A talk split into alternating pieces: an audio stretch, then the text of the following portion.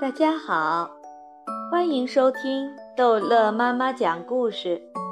今天逗乐妈妈要讲的是《查理和巧克力工厂》第二十八章，只剩下一个查理了。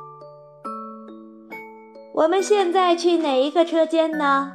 黄卡先生转身冲进电梯说：“来吧，来吧，我们得走了。现在剩下几个小朋友啦？”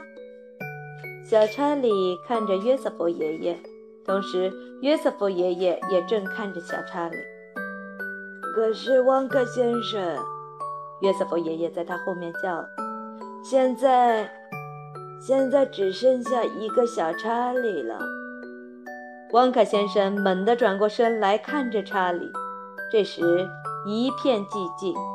查理站着，紧紧握住约瑟夫爷爷的手。“你是说，只剩下你一个啦？”汪克先生装出大吃一惊的样子。“是的。”查理轻轻地说，“是的。”汪克先生突然变得异常高兴。“我亲爱的小朋友！”他叫起来。这是说你赢了。他从电梯里冲出来，开始和查理握手。他摇得那么厉害，查理的手几乎都被拉下来了。哦，祝贺你！他说道：“我衷心祝贺你，我高兴极了，真是再好不过了。多么好啊！你知道，一开头我就有一种预感，这将是你做得好，查理做得好，真是好极了。”现在乐趣正要开始，不过我们绝不可以慢下来，我们绝不可以拖延。现在比先前更不能浪费时间，在天黑之前，我们有大量的事情要做。只要想想，必须做出安排。想想我们要找的人。幸亏我们有这部大玻璃电梯，它可以使事情加快。进去吧，我亲爱的查理，进去吧。还有你，约瑟夫老先生。不不，你先进。对了，好，这一次由我来挑选按钮。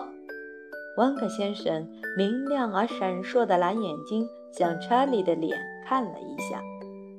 查理想，现在一定是要发生一些疯狂的事情，但是他不怕，他甚至不紧张，他只是无比兴奋。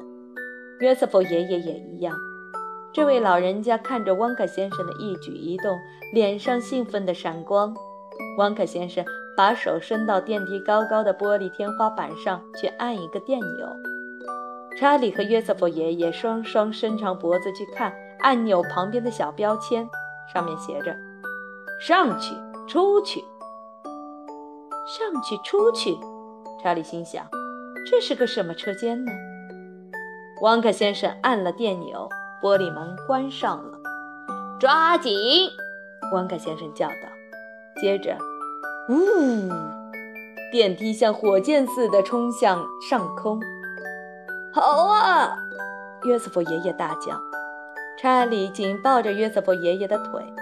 汪克先生抓住天花板上垂下来的皮带。这一回，他们上去，上去，上去，一直上去，不绕圈儿，也不拐弯。电梯愈开愈快的时候，查理只听到外面空气嗖嗖的响。好啊！约瑟夫爷爷又叫：“好啊！我们在上升。”快一点儿！邦克先生用手拍着电梯的墙壁叫道：“快一点，快一点！如果不开得快一点，我们就冲不过去了。”冲不过什么？约瑟夫爷爷叫道。我们要冲过什么？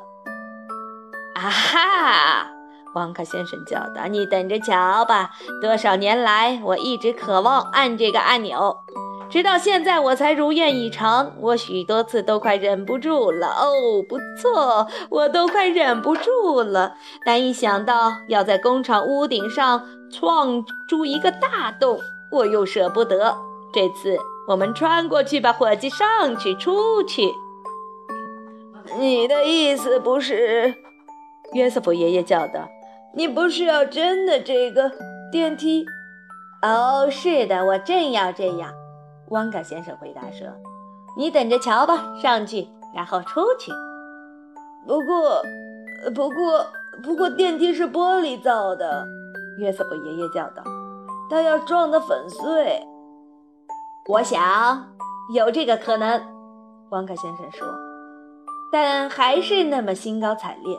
不过玻璃很厚，电梯向上一直冲啊冲，越冲越快，越冲越快。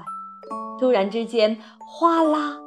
一阵震耳欲聋的木头破裂声和瓦片破碎声直接从他们头顶上传下来。约瑟夫爷爷大叫：“救命啊！完了，我们没命了！”但汪克先生说：“不，我们没有完，我们冲过去啦，我们出去啦，一点不错。电梯已经穿过工厂的屋顶，正像火箭一样直上云霄。”阳光透过玻璃顶照了进来，只五秒钟，他们已经在三百多米的高空了。这电梯发疯了，约瑟夫爷爷叫道：“不要怕，我亲爱的老先生。”旺卡先生镇静地说：“去按另外一个按钮，电梯停下了。它悬在空中，像一架直升机那样悬在工厂和市集上空。”市镇像一张风景明信片那样在他们下面展开。透过他们站着的玻璃地板看下去，查理可以远远的小房子、小街道和盖在所有东西上面的积雪。在高空中，站在明净的玻璃上，使人有一种奇怪的恐惧感。但是你觉得好像根本没有站在任何东西上面。我们不会有事吧？约瑟夫爷爷叫道：“这玩意儿怎么能在空中停住呢？”这是糖的力量，汪克先生说：“一百万的糖力。”哦，瞧，他指着下面叫道：“其他几个小朋友，他们正在回家了呢。”好，这一集的故事就讲到这儿结束了。欢迎孩子们继续收听下一集的《查理和巧克力工厂》。